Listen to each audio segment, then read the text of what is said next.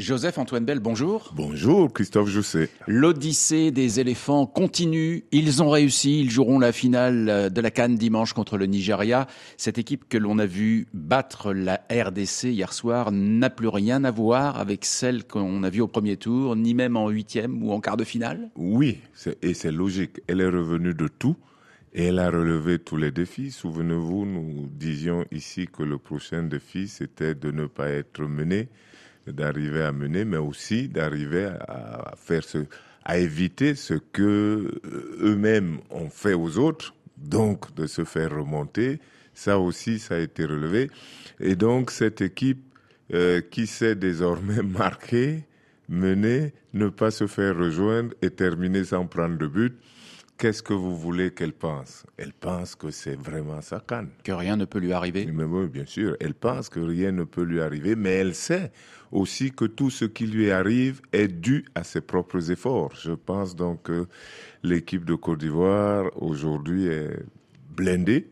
Euh, elle va affronter la suite qui n'est plus qu'une marche avec un plein de confiance euh, inimaginable. Et puis de toute façon, ce qu'on a vu à cette canne, est totalement inédit comme la finale. Dans cette Odyssée, il y a les petites histoires dans l'histoire et les trajectoires individuelles. Celle de Franck Caissier est assez folle. Il a été l'un des plus critiqués au début du, tournoi.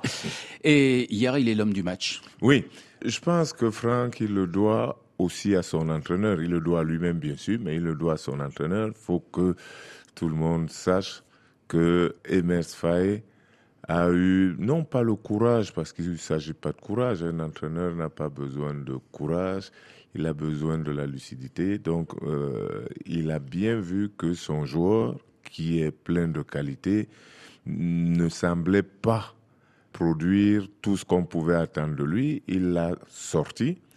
Et là, Franck aussi a, Franck Kessier a beaucoup de mérite, dans la mesure où il a pas mal pris. Et donc, euh, sorti de l'équipe, quand il est revenu, on l'a vu revenir frais comme un gardon. Euh, ça veut dire donc que euh, c'était pour que tout le monde comprenne un téléphone déchargé qu'on a branché, qui revient pimpant, chargé à bloc. Et du coup, il a donné la pleine mesure de ce qu'on peut attendre de lui. Dans le camp congolais, on entendait hier soir en zone mixte déception, mais pas de regret. Les léopards acceptent d'avoir été battus par plus fort qu'eux. Oui, bien sûr, et les léopards ont tout donné.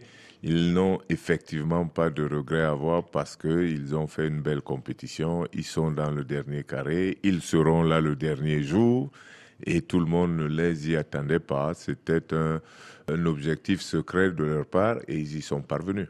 C'est le Nigeria donc qui sera l'adversaire de la Côte d'Ivoire en finale, mais il a fallu une séance de tir au but pour écarter l'Afrique du Sud. C'était donc euh, peut-être plus serré qu'on ne le pensait entre les deux Oui, mais c'était plus serré qu'on ne le pensait. Mais n'oubliez pas aussi le scénario du match. On est passé d'un d'un 2-0 visuel à un retour en arrière, retour vers le futur, et ça, a été un, partout.